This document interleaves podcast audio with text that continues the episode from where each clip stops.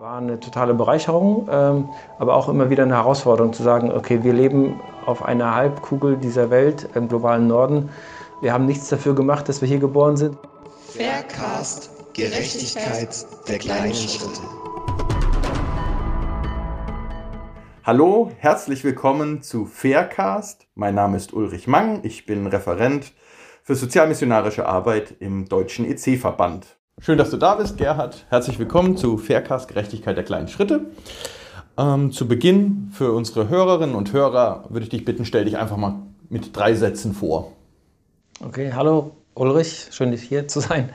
Äh, genau, mich vorzustellen in drei Sätzen. Einmal, ich bin Mann, habe eine Familie, habe drei Kinder, ähm, das ist sehr schön, arbeite beim CVM. Mhm und wohne in Kassel. Wow, das war tatsächlich die kürzeste Vorstellung, glaube ich, mit allen Gesprächspartnerinnen und Gesprächspartnern, die ich hatte. Ähm, genau, was du da genau machst, da kommen wir nachher auch noch mal ein bisschen, also beim CVM äh, kommen wir noch mal ein bisschen genauer ins Gespräch. Genau, ähm, genau. wir haben ja in Anlehnung äh, eben auch an den Titel Faircast, Gerechtigkeit der kleinen Schritte, das Thema Gerechtigkeit als äh, ein großes Thema und von allen meinen Gesprächspartnerinnen und Gesprächspartnern in allen Folgen möchte ich immer so eine kleine Eigendefinition. Bei aller Problematik, die so eine Definition hat, möchte ich einfach darum bitten, dass du sagst, okay, was bedeutet für dich Gerechtigkeit? Wie würdest du es definieren? Ja. Ja, total spannend. Äh, du hast mir ja gesagt, dass es in die Richtung geht und ich habe da auch ein bisschen drüber nachgedacht. Ähm, ähm, ich habe da so mehrere Punkte. Ähm, ganz kurz ist natürlich schwierig. Also wenn ich es ganz kurz runterbrechen würde, kann, wir können ja nachher nochmal drauf ein bisschen mehr drauf gehen, was es genau heißt und so äh, würde ich sagen, naja, wenn Menschen, äh, wenn ich Menschen gerecht werde, dann erfahren sie Gerechtigkeit. Mhm. Also in der Beziehung. Also mit dir jetzt, wenn ich dir gerecht werde, das, was du brauchst als Mensch, als eben ja. Gottes und so weiter, dann erfährst du Gerechtigkeit oder dann ist in der Beziehung Gerechtigkeit. Wenn ich anderen Menschen nicht gerecht werde, dann ist Ungerechtigkeit irgendwo im Raum. Also ohne, dass ich das genau abstufen will, so im Einzelnen, aber das wäre so für mich so diese, diese Ebene, wie werden wir Menschen gerecht? Mhm. Äh, wie nehmen wir sie wahr? Das ist, hat was mit dem Menschenbild zu tun, hat was mit dem Gottesbild zu tun, natürlich, Ebenbildlichkeit und die ganzen anderen Fragen. Genau, und ich habe da so eine, so eine ganz tolle Bibelstelle gefunden, in, äh, die mich äh, echt geprägt hat, auch über viele Jahre so. Ähm, das ist eine Frage der Haltung eher so, wo es heißt, in, in Sprüche 1431, meine ich, ist die Aussage, wo es heißt, äh, wer dem geringen Gewalt tut, lästert dessen Schöpfer aber wer sich dem Armen erbarmt, der ehrt Gott. Mhm. Da fand ich so diese spirituelle Dimension oder die Glaubensdimension ist so eng dann mit mhm. verbunden. So, ne? Also ich kann dem anderen nicht anschauen, ohne dass ich nicht verbunden bin mit, mit irgendwie Gott und Glaube. So, ne? Also ich kann nicht sagen, Glaube und Gott ähm, ist für mich die eine Ebene und hat mit meinem Nächsten erstmal nichts zu tun oder ist sekundär. Ne? Mhm. Und das sagt die Bibelstelle genau das. Und deswegen prägt mich das so. Fand ich ganz spannend. Und, und was bedeutet das jetzt so für deinen praktischen Alltag? Also äh, beruflich, sei es aber auch privat. Also wenn du sagst, ja, es geht, äh, einem Menschen äh, gerecht zu werden, ist ja auch die Frage äh, beispielsweise, okay, äh, ist, bezieht sich Gerechtigkeit tatsächlich primär nur jetzt erstmal auf, auf mein Gegenüber im Sinne eines Menschen oder ist es nicht sogar zum Beispiel auch weiterzudenken? Auch das hat dann wiederum auch Auswirkungen auf, auf meinen Alltag. Du hast äh, tatsächlich auch die Ebenbildlichkeit angedeutet und so weiter. Mir wird es oder vielleicht auch den Hörerinnen und Hörern wird es helfen, wenn du noch mal ein bisschen, ja, ein bisschen ins Detail gehen könntest. Okay, was ist da so für dich grundsätzlich Ausgangspunkt und in welche Bereiche geht es hinein und auch ganz praktisch gesehen, was bedeutet das für deinen Alltag? Also wie sieht Gerechtigkeit beruflich aus, aber auch im, im Hause Wiebe, jetzt mal ganz allgemein. Okay, gut, da hast du ja ganz viele Fragestellungen. Äh, da kann man ja ein, ganz, ein ganzes, ein ganzes, ein ganzes, äh, einen ganzen Vortrag dazu machen. So, ne? Aber es ist, genau, äh, mir fiel da, dazu nochmal eine, ähm, ein Beispiel ein aus dem Neuen Testament, das ja oft so ein bisschen hinten runterfällt, wenn es um Gerechtigkeit geht, gerade bei Jesus so. Und ich finde ja Jesus ja super revolutionär und der fordert mich immer wieder heraus, ja. gerade in dieser Fragestellung. So, ne, trachtet zuerst nach dem Reich Gottes und seiner Gerechtigkeit, einer Reich Gottes Gerechtigkeit. Ja. Und äh, Reich Gottes wird ja in den, im Neuen Testament oder gerade bei den Evangelien sehr stark mit den Gleichnissen ja verbunden. Und da gibt es so ein tolles Beispiel, das heißt die Arbeiter am Weinberg. Mhm. Äh, und das empfinden wir ja sehr ungerecht eigentlich. Ne? Also die, die Situation ist ja, die ersten Arbeiter kommen in den Weinberg und arbeiten Und dann kommt die nächste Schicht und kommt die nächste Schicht und die letzte, die arbeitet relativ wenig und kriegt letztlich den gleichen Lohn. Dann finden wir ungerecht eigentlich, weil wir oft denken, naja, Gerechtigkeit ist sowas wie Leistungsgerechtigkeit. Wenn ich mehr mache, muss ich auch mehr draus bekommen. Ähm, aber ich habe irgendwie den Eindruck, Jesus dreht das komplett um irgendwie und sagt äh, da, naja, derjenige, der als letztes gekommen ist, muss ja aber auch leben. Dem muss ich ja auch gerecht werden. Mhm. Gott wird dem Menschen ja auch gerecht in seiner Bedürftigkeit. Und daher ist für mich diese Verbindung, ähm, wem werde ich gerecht in der Begegnung? Äh, das, das, das Modellbild oder Vorbild aus dem Reich Gottes, wenn Jesus sagt, naja, der Letzte, der zum Arbeiten kommt, bekommt trotzdem den Tageslohn, weil er den ganzen Tag ja auch arbeiten und leben muss und hat vielleicht auch Familie und so. Äh, da kann man das auf Leistungsgerechtigkeit gar nicht runterdrücken. Ähm, genau, das finde ich so ganz, ganz spannend. Und da frage ich mich, wie, das ist jetzt erstmal so auf der theoretisch oder auf der Glaubensebene, wo mhm. ich mir sage, da, das will ich mir immer wieder mal vor Augen halten, wenn ich Menschen begegne, wie werde ich dem, denen gerecht. Mhm. Äh, das ist auf der einen, auf der persönlichen Ebene kann man das gut runterbrechen. Äh, und dann auch auf der strukturellen Ebene, ne? also bis hin zu politischen Entscheidungen, dann frage ich auch, okay, wenn wir zum Beispiel über fairen Konsum reden, ist die Frage, wie werden wir den Menschen gerecht, die das produzieren? Mhm. Ist für mich dann so eine Leitfrage, so, ne? Stichwort Lieferkettengesetz, äh, ich weiß nicht, ob wir da nochmal drauf kommen oder so, mhm. äh, wo man die, sich diese Fragestellung eigentlich auch letztlich stellt. So, und das finde ich für mich so ein leitungshandelnd in den ganzen Überlegungen, wie werde ich Menschen gerecht. Ähm, und das ab, äh, weniger vom, vom, vom Leistungsgedanken, weil ich glaube, Gott, äh, Reich Gottes mhm. deckt sich, äh, hat nicht das Bild des, äh, der Leistungsgerechtigkeit, sondern eher das Bild von, äh, von der Fülle des Lebens, wie es Johannes 10 mhm. heißt. Ne? mhm. Fülle des Lebens. Und wenn ich dazu beitragen kann, dass ein, ein anderer Mensch Fülle des Lebens in meiner Begegnung erleben kann, dann glaube ich, werde ich ihm gerecht, ohne dass ich Anspruch habe, dass ich es 100% immer, mhm. immer schaffen muss oder äh, leisten müsste oder äh, genau, dass es mir immer gelingen müsste. Aber das ist zumindest das, wonach ich streben will oder das, was mhm. mir wichtig wäre, so im Gespräch. Und äh, mit Blick darüber hinaus, also du bist jetzt sehr auf den, auf ich sage es mal, auf den Umgang der Menschen untereinander ähm, ähm, aus. Welche Auswirkungen hat dann diese Überlegung tatsächlich im Verhältnis zur restlichen Schöpfung? Also ich, wenn man ins Neue Testament bei Paulus guckt, ähm, die, die Schöpfung, die sich sehnt nach der Vollendung beispielsweise, aber wenn man dann auch wiederum zurückblickt auf ähm, auf äh, das erste Buch Mose, wo es eben auch da um, um einen Schöpfungsakt, wir haben zwei Schöpfungsberichte und so weiter, wo ja auch ähm, in, in, gewisser Weise ein Verhältnis auch geklärt wird oder angedeutet wird. Ja. Ähm, wie würdest du das da noch drin sehen? Also genau, ich, ich sehe das an ganz, ganz vielen Stellen. Ähm, immer diese Fragestellung, wie werde ich Menschen gerecht? Mhm. Jesus wird auch in der Begegnung Menschen ja mhm. gerecht in unterschiedlichen Stellen. Das ist ja auch eine, mit einer Samaritanerin spricht Jesus anders als mit einem mhm. Pharisäer. Mhm. Er wird ihnen auf unterschiedlichen Arten und Weisen gerecht so. Ähm, genau. Äh, was war nochmal deine, deine, deine zweite? Ja, die, die Überlegung, die Überlegung, was tatsächlich äh, diese Gerechtigkeit, die ja jetzt, wenn ich jetzt in, äh, an deine Überlegung anknüpfe, sehr individuell ist tatsächlich, eine individuelle Betrachtung. Ähm, spannende Frage, was bedeutet das tatsächlich wirklich auf, auf Größe gedacht erstmal? Äh, ja, das zum Beispiel. Ähm, aber auch was bedeutet es beispielsweise für, für ein Verhältnis zur restlichen Schöpfung, also ah, okay. zu Tier, Natur und so weiter, weil da glaube ich, sehe ich zumindest auch einige, ja, ja. Äh, einige Punkte definitiv angelegt, ja, ähm, wie das da tatsächlich zu denken ist.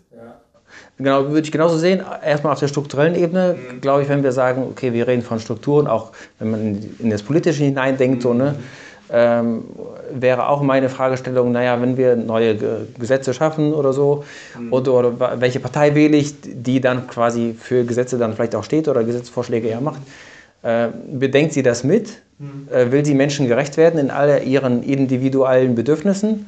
also unterschiedliche Menschengruppen, äh, geht es um Minderheiten und diese ganzen Fragestellungen, bedenkt sie das mit? Mir wäre das wichtig, dass eine Partei, die ich wähle, das mitbedenkt, unabhängig jetzt erstmal welche das ist ja ganz egal. Ähm, aber dass man diese Gerechtigkeitsebene auf dieser Ebene auch mit, mit, mit bedenkt und äh, nicht sagt, naja gut, das ist ja nur eine kleine Gruppe, die müssten wir nicht mit bedenken. Ich glaube, dann würd ich, würden wir strukturell schon Abstriche an Gerechtigkeit machen, wo ich sage, hm, finde ich schwierig, dass uns das nicht immer gelingt in der äh, im, im Vollzug.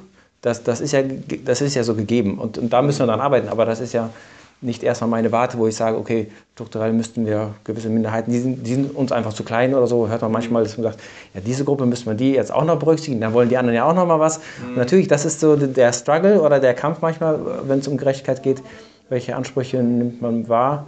Und zumindest muss man das erstmal hören und dann so gucken, wo findet man einen guten Weg dafür. Mhm. Und der zweite Punkt ist ja, was du Schöpfung ansprichst. Ne? Schöpfung ist ja ein ganz wesentlicher Teil.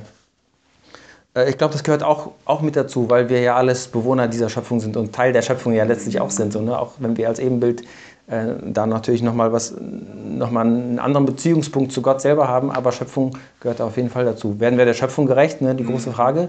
Ich glaube, jetzt werden wir sie gar nicht, nicht gerecht. Also die ganzen Ressourcen, die wir ausbeuten, die sind ja äh, nicht, also der Schöpfung werden wir nicht gerecht in dem Sinne, nicht, dass wir der Schöpfung gegenüber verantwortlich sein müssten, aber letztlich den Mitbewohnern, die auch auf der Schöpfung leben, auf der einen Seite und natürlich Gott, der der Herr der Schöpfung letztlich ist. Da kommen wir ganz stark auch in den Begriff eben der, im, nochmal im biblischen Sinne gesprochen, der Statthalterschaft. Ne? Also wenn wir da lesen, ich finde es immer im Englischen klingt es so, so dramatisch, make yourself masters of your own, ja, also mache dir die Welt untertan. Ja. Finde ich das immer total, total spannend äh, zu sehen. Was bedeutet das? Weil viele, und ist ja auch in der, in der Geschichte der Menschheit ist da ja auch immer sehr viel ähm, Schindluder und Raubbau betrieben worden, wird es teilweise immer noch. Und es spiegelt sich auch heute immer noch wieder in Debatten ähm, auch wieder, tatsächlich Umgang, okay, und Wohlstand, der sich auf Schulter, auf den Schultern äh, welcher Menschengruppe auch äh, oder auch mit Blick auf die Schöpfung, auf, äh, ja, auf allem Geschaffenen eben auch auf beruht und aufbaut. Aber wo tatsächlich im, mit Blick in die, äh, ins erste Buch Mose und das ist auch tatsächlich ein, nochmal ein Blick, kleiner Hinweis auch nochmal an unsere Hörerinnen und Hörer, einfach auch nochmal nachzugucken. Äh, in 1. Mose 1, 26 bis 28 wird das, wird das alles genauer auch nochmal erklärt und tatsächlich da wird auch so eine gewisse, die Spannung, die das Ganze eben einfach auch äh, beinhaltet, äh, da gegeben. Ähm, aber für mich ist da tatsächlich die, die spannende Aussage, wie ist diese Stadthalterschaft wie ich sie jetzt benannt habe, wie ist die da gemeint? Und ich glaube wirklich, es geht im Sinne einer, ja, einer Stadthalterschaft. Ein Stadthalter ist jemand, der etwas ja, im Sinne einer übergeordneten Instanz jetzt macht. Ja? Also was ist ich? Ähm, ich bin ein Herrscher über ein großes Gebiet und dann habe ich so Regionalherrscher. Und die Regionalherrscher können da nicht machen, was sie wollen, sondern sie machen das in der Verantwortung, in der Abhängigkeit zu der übergeordneten Instanz und gehen dementsprechend auch sinnhaftig, ehrlich, aufrichtig mit diesen äh, Dingen um. Das klingt in der Theorie und da komme ich so ein bisschen zu unserem nächsten Gesprächsfeld tatsächlich. Und übrigens, du hast das Lieferkettengesetz auch angesprochen, da kommt es ja auch immer so ein bisschen drin vor, tatsächlich, wie gehe ich auch mit Menschen und mit Natur um? Ähm, ist die spannende Frage, ähm, wo spielt das in deinem Alltag mal ganz praktisch eine Rolle? Also zum Beispiel auf, ich mag den Begriff Flugscham und so weiter und mag ich nicht so richtig, weil es immer sehr, sehr moralisch auch wirkt. Und gerade wenn wir in diesem Setting ja auch unterwegs sind, hat es immer ganz viel, viel mit, mit Moral zu tun. Äh, leider, leider an vielen Stellen. Aber was bedeutet das äh, so für euren Alltag? Also wenn wir jetzt äh, mit einer Kamera ähm, äh, zu euch nach Hause kämen, zu deiner Familie und dir, wo spielt es da eine Rolle? Ich würde kurz noch zu dem, was du vorhin gesagt hast, mhm. noch mal kurz was ergänzen, was ich auch spannend finde, den Begriff, also mit Stadthalter oder Verwalter mhm. so. Äh, gerade im Alten Testament gibt es ja diese ähm, Jubelgesetze und, oder ja. die, die Gesetzmäßigkeiten, wo es eigentlich festgehalten wird, dass wir nie Land oder nie Erde besitzen. Dass mhm. es immer Gottes Besitz ist und genau. wir das nur verwalten. Und in Israel dann man auch nicht Land verkauft hat. Wenn man es verkauft hat, war es eben nur für die nächste Periode so und danach kam es wieder zurück. Äh, das ja. ist, der Gedanke ist uns ja quasi äh, recht abhanden gekommen in der neueren Zeit, dass wir merken, naja, wir gehen mit Land um, als wäre es wirklich unseres. Also Bodenerosion, die ganzen Klima die, oder ganze Biodiversität und so weiter. Mhm. Ähm, genau. Finde ich biblisch eigentlich so einige Gedanken, die dann verloren gehen manchmal und dann uns dann nicht so mehr so bewusst sind und wir dann auch nicht mehr so in unser Denken und unser Handeln äh, dann vielleicht auch mhm. manches verlieren. Also genau, wie wird man mit der Kamera, wenn man bei uns zu Hause, die Frage, äh, mit der Kamera bei uns zu Hause reinkommen würde? Äh, ich glaube, also ich würde mich oder uns äh, vor allem als, als Lernende verstehen in dem Ganzen. Mhm. Äh, vielleicht muss ich ja nochmal ein bisschen zurückgreifen. Wir, haben in, ähm, wir waren von 2006 bis 2013 in Kambodscha in Asien äh, und haben da ganz viel Unrecht, Ungerechtigkeit und Armut erlebt, die mhm. sehr schockierend war. Arbeiten im Slum mit jungen Menschen, auch mit anderen Menschen das hat uns als Familie enorm geprägt. Also von daher können wir ja, wir können nicht mehr quasi unschuldig auf diese Frage schauen, so nach dem Prinzip, mal gucken, äh, was gibt es denn da, äh, könnte man da das eine oder andere mal ein bisschen machen. Wir sind da ganz tief, tief geprägt und das hat uns über die, auch unser Familienleben total geprägt. Und das war eine totale Bereicherung, ähm, aber auch immer wieder eine Herausforderung zu sagen, okay, wir leben auf einer Halbkugel dieser Welt im globalen Norden wir haben nichts dafür gemacht, dass wir hier geboren sind. Wir haben nichts dafür gemacht für die Privilegien, die wir haben, für die Möglichkeiten, die wir haben. Und wir haben Freunde, die, die sind zufällig woanders äh, hineingeboren und können nichts für die Situation, in der sie hineingekommen sind. Äh, und das, hat uns, das macht uns sehr demütig, erstmal mit dem, was wir haben und natürlich auch dankbar. Aber wir sehen natürlich die Verantwortung zu sagen, naja, das, ähm, das ist auch nicht das, das, da wollen wir unseren Beitrag dazu geben, wie wir es auch ändern können mhm. auf unterschiedlichen Ebenen.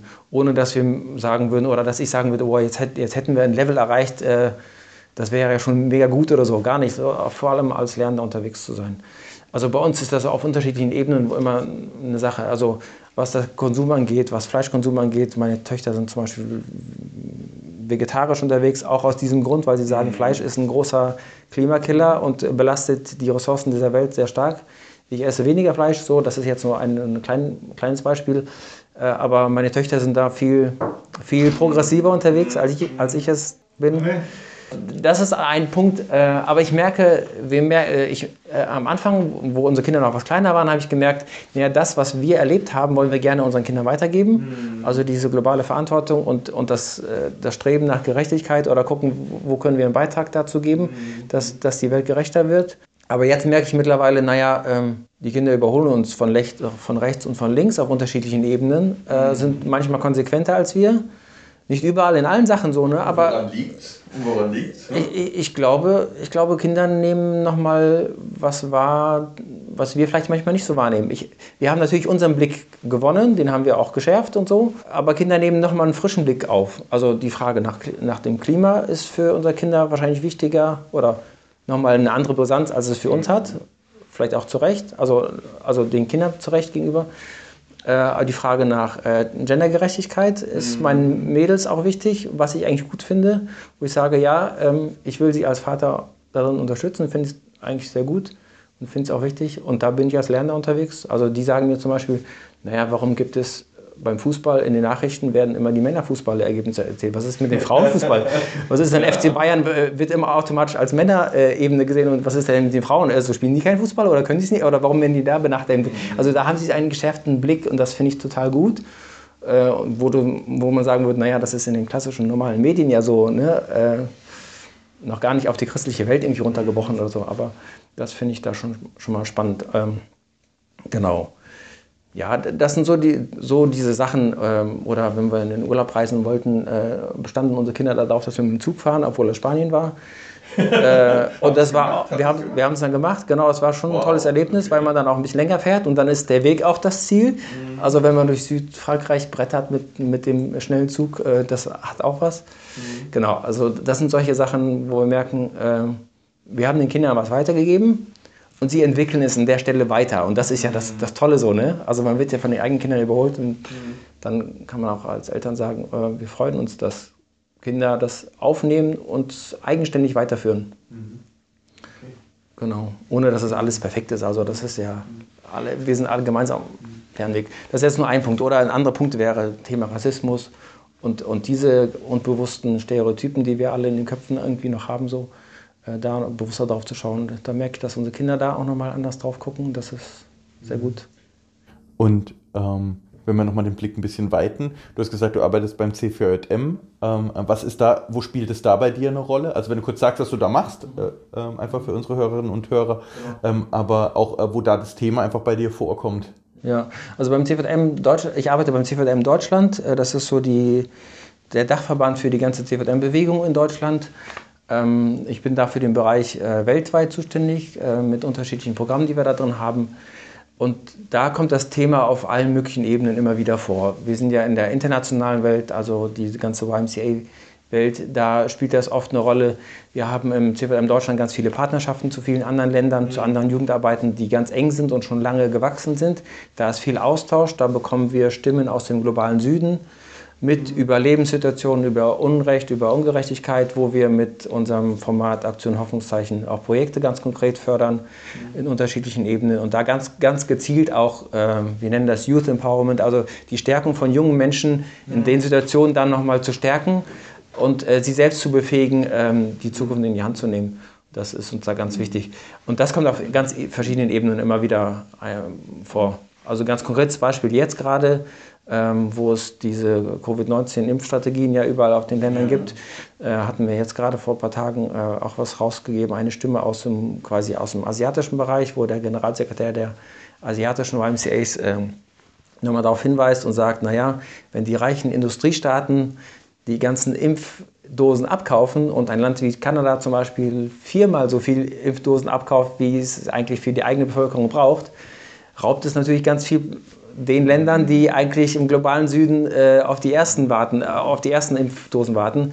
Und das wird einer globalen Gerechtigkeit, äh, das ist natürlich total Hannebüchen irgendwie, dass man so vorgeht. Ähm, und Europa spielt, äh, ist vielleicht nicht ganz so stark wie jetzt in diesem Beispiel wie Kanada, aber spielt trotzdem auch eine Rolle, wo man sagen würde, hm, achten wir darauf, wenn wir darüber diskutieren, dass wir früh genug Impfstoffe bekommen, mhm. dass wir auch noch einen globalen Süden haben, mhm. dass die eigentlich auch Anrecht auf einen auf Impfstoffe haben und das gerecht zugeht. Also ich finde den Gedanken, der sich ja jetzt so durch die letzten Minuten durchzieht, ist tatsächlich Jugend.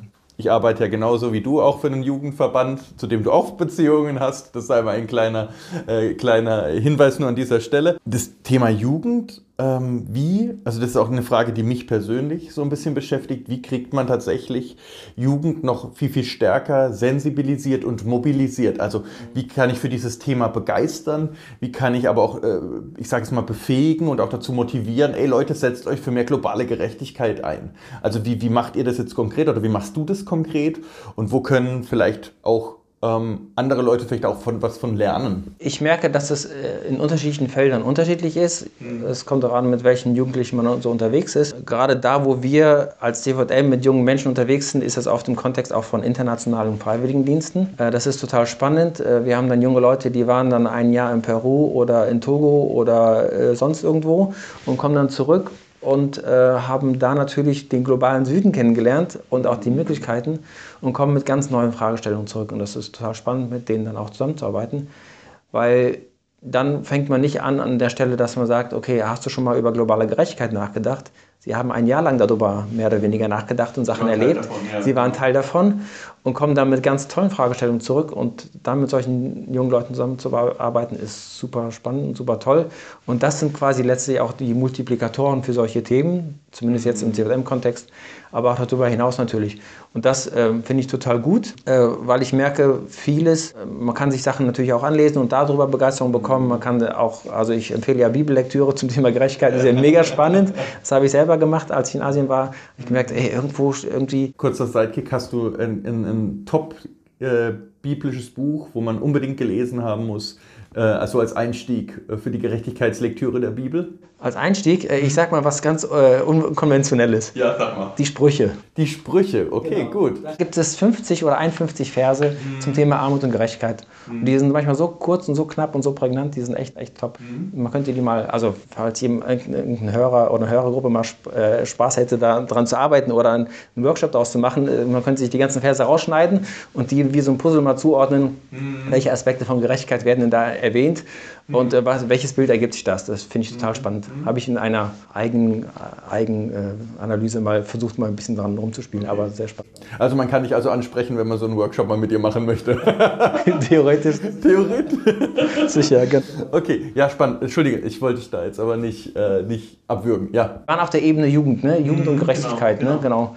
Also genau, genau, ich empfinde Initiativen wie zum Beispiel Black Lives Matter oder ähm, Fridays for Future sind mhm. ja oft äh, Initiativen, die aus der Jugend entstanden ja. sind, wo junge Menschen Unrecht entdeckt haben, gesehen haben im gesellschaftlichen Kontext und gesagt haben, ähm, wir wollen unsere Stimme erheben.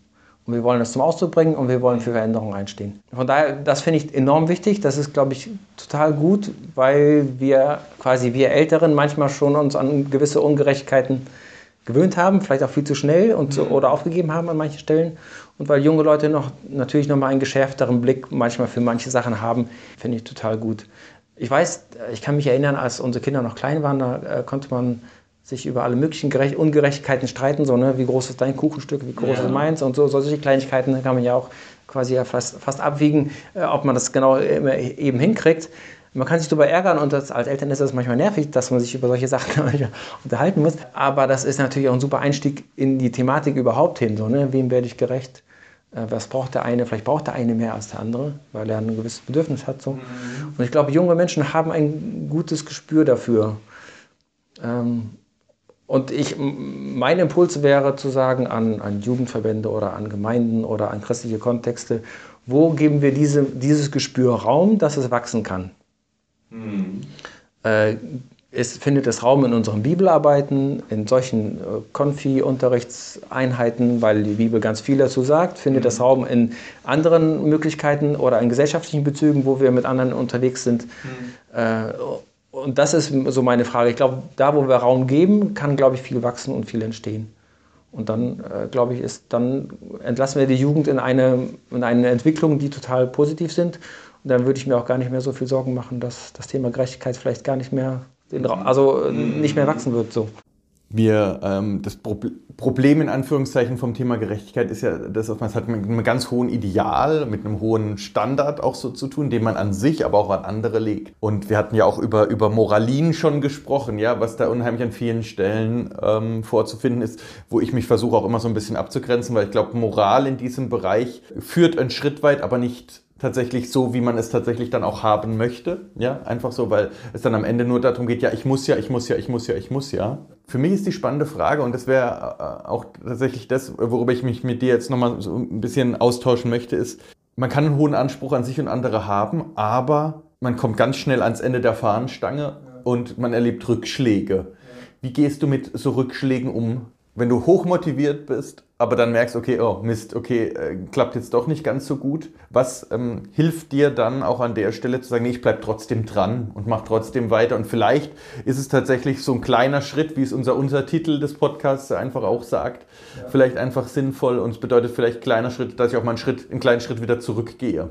Ja, das, das finde ich total, ist ja ganz wichtig. Also die Frage ergibt sich ja ganz schnell aus dieser Fragestellung, mhm. kann ich von heute auf morgen die ganze Welt ändern? Äh, da wird jeder sagen, irgendwie wird ja gar nicht gehen irgendwie äh, und trotzdem trotzdem, trotzdem wünschen wir uns ja Veränderung. Und deswegen finde ich den Weg der kleinen Schritte natürlich sehr hilfreich, weil er, weil er sehr pragmatisch ist. Ich hatte mal einen guten Satz gehört von, ich glaube, das war Obama, der das sagte, äh, wenn die große Veränderung nicht gelingt, oder lass die große Veränderung nicht, äh, nicht im Wege stehen, um die kleinen Veränderungen gelingen zu lassen. Wenn das Große manchmal nicht gelingt, können wir sagen, äh, entweder das oder gar nicht. Und das wäre natürlich fatal. Ruhig das Große angehen und wenn es nicht gelingt, dann die, den Weg der kleinen Schritte gehen. Und das finde ich total gut auch wichtig, irgendwie zu sagen, ja, lass uns die kleinen Schritte immer wieder gehen. Mhm. Und wenn es manchmal ein Rückschritt ist, gehört das eben dazu. Also was mir hilft, ist wahrscheinlich auch so ein bisschen, oder auch unter Familie, dass wir zu viele Menschen kennen, die von Ungerechtigkeit leben. Und wenn ich die Menschen vor Augen habe und weiß, wie es denen geht, dann würde ich ja nie, nie, nicht sagen, naja, dann, dann lasse ich es einfach, weil das hat es nicht gebracht. Also das hilft mir schon. Und ich glaube, deswegen sind Beziehungen ja ganz wichtig in, in dem Ganzen so. Ne? Ich meine, man kann das sich theoretisch erdenken und auch eine Leidenschaft dafür entwickeln, ist ja total super. Ähm, aber ich würde auch auf Beziehungen Wert legen in diesem Kontext. Beziehungen mhm. zu Menschen, die das anders erleben. Im deutschen Kontext macht man das ja mit Geflüchteten, dass man Beziehungen aufbaut mhm. und da auch Sachen erlebt, wo man sagt, okay, das ist eine Lebenswelt, die kenne ich so gar nicht. Ich habe dieses Unrecht von Flucht und, und Vertreibung nie, nie selbst erfahren und so. Und da immer Lernende bleiben und Hörende bleiben und nicht zu sagen, naja, ich weiß, wie es geht ich habe die mhm. Lösung für dich oder ich habe die Lösung für andere und so kriegen wir das alles immer hin, sondern immer Lernende bleiben und Hörende bleiben und in der Beziehung bleiben. Und dann, mhm. glaube ich, kann eine Leidenschaft auch darüber hinaus ja. Durchhaltevermögen zu entwickeln, wo man sagt, naja, das ist nicht nur, Gerechtigkeit ist ja nicht nur ein Projekt, das ich mal, mhm. mal mache und dann abhake, sondern ist ja quasi auch eine Frage der Haltung. Wenn es mhm. so eine Haltung wird, dann schlägt es sich das immer wieder in Verhalten ja nieder. Mhm, mhm. Wäre, glaube ich, so ein Punkt zu sagen, entwickelt sich das eine zu einer Haltung bei mir und kann ich die Haltung stärken, dann müsste ich mir um das Verhalten nachher auch vielleicht gar nicht so sehr die Sorgen machen, weil ich, ich sie in allen Bezügen immer wieder mal danach, äh, danach, ähm, danach handeln werde oder versuchen werde zu gucken, welches Verhalten äh, wird gebraucht. Mhm. Wie kann ich mein Verhalten auch dem, dem, dem anpassen oder dem, dem mhm. immer wieder verändern. Weil für mich sind dann auch gerade so spannend, vielleicht kann es ja einfach auch sein, dass ich in irgendwie in einem Setting unterwegs bin, das überhaupt nicht meine Leidenschaft teilt als, als, als junger Mensch. Also, weißt du, ich, ich, ähm, bin im Verhältnis zu, jetzt, zu jemand Jugend, also ist es tatsächlich eine reine Überlegung, aber ich glaube, das spielt tatsächlich eine Rolle. Ich habe beispielsweise eine totale Leidenschaft, dass es sich für äh, arme Menschen in Kambodscha oder sonst irgendwo, aber ich stehe da auf weiter Flur alleine und ich merke, wenn ich davon anderen erzähle, ja, dass ich einfach sage, ey, ist dir das nicht mal aufgefallen, dass meine äh, mein Handeln hier eine Auswirkung bei den Menschen dort hat und die deswegen eine Benachteiligung, eine starke Benachteiligung haben. Ähm, und ich dann aber einfach merke, okay, die Reaktion ist ja und weiter. Das kann ja total motivieren. Wie, wie das, ist es dann tatsächlich, okay, ich suche mir da weiter Kontakte in die äh, Belange rein oder sage einfach, ja, okay, Rückschläge gehören zum Leben dazu, kann mir da auch vielleicht irgendwie ähm, der Glaube einen Halt geben? Also, oder ist es das alles zusammen? Ähm, das sind, glaube ich, tatsächlich auch nochmal ganz spannende äh, Fragen, die ich, die ich da sehen würde. Mhm. Ja, genau, das ist ganz wichtig, danke. Ähm, genau. Äh, ich, ich, hab, ich denke an ein, ein Erlebnis, das mich selbst so, so ein Rückschlag war, äh, habe ich als sehr starken Rückschlag empfunden. Äh, ich musste mal irgendwo predigen, da war ich noch ganz, also vergleichsweise jung. Äh, und da war eine Bibelstelle, wo es dann eigentlich, wo die Sklaven dann auch äh, bei Paulus äh, Erwähnung fanden. Und irgendwie hat mich das auch nicht losgelassen. Ich habe gedacht, naja, wenn man heute auf Sklaverei schaut, das ist immer noch ein Thema. Und ich habe gedacht, naja, in der Predigt gebe ich zumindest zwei, drei Minuten dafür Raum, dass ich das mal erwähne, damit man das nicht vergisst. So. Mhm. Und nach der Predigt, und, aber das war gar nicht so der Kern, Kern der Predigt wirklich für mich. Aber nach der Predigt kamen dann irgendwie Leute auf mich zu und meinten, naja, ich hätte irgendwie kommunistisches Gedankengut da weitergegeben. Das war für mich ein mega Rückschlag. Ich dachte, hallo, wo leben, wo leben wir denn? Also kann ich im christlichen Kontext nicht über Sklaverei reden, ohne mir vorwerfen lassen zu müssen, ich würde ein kommunistisches Gedankengut weitergeben. Das war als, als mega Vorwurf gemeint. Äh, das hat mich echt, das war echt ein Rückschlag für mich. Und für mich war das dann so, damals so der Punkt, okay, ich sehe es ganz stark verwurzelt in den biblischen Texten. Vielleicht brauche ich die Verwurzelung für mich noch mal stärker, dass ich dann noch da, da weiter schaue. Bin ich selbst vielleicht irgendwo auf einer irgendeine Spur unterwegs, wo ich merke, oh, vielleicht bin ich way off irgendwie.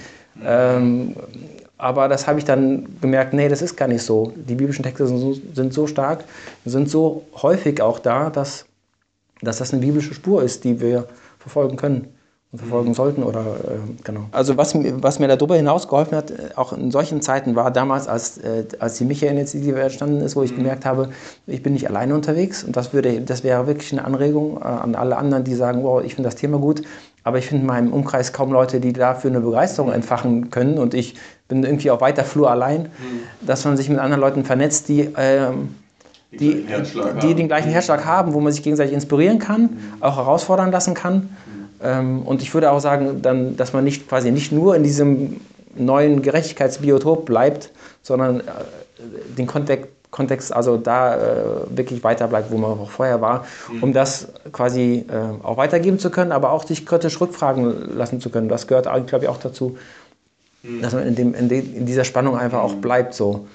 Ähm, genau, aber was mir geholfen hat, war echt andere Leute, die sagen, ja, doch, da ist ein das ist ein biblischer Impuls, das ist eine Lebensader, die, die man weiter verfolgen sollte mhm. und du bist da nicht allein.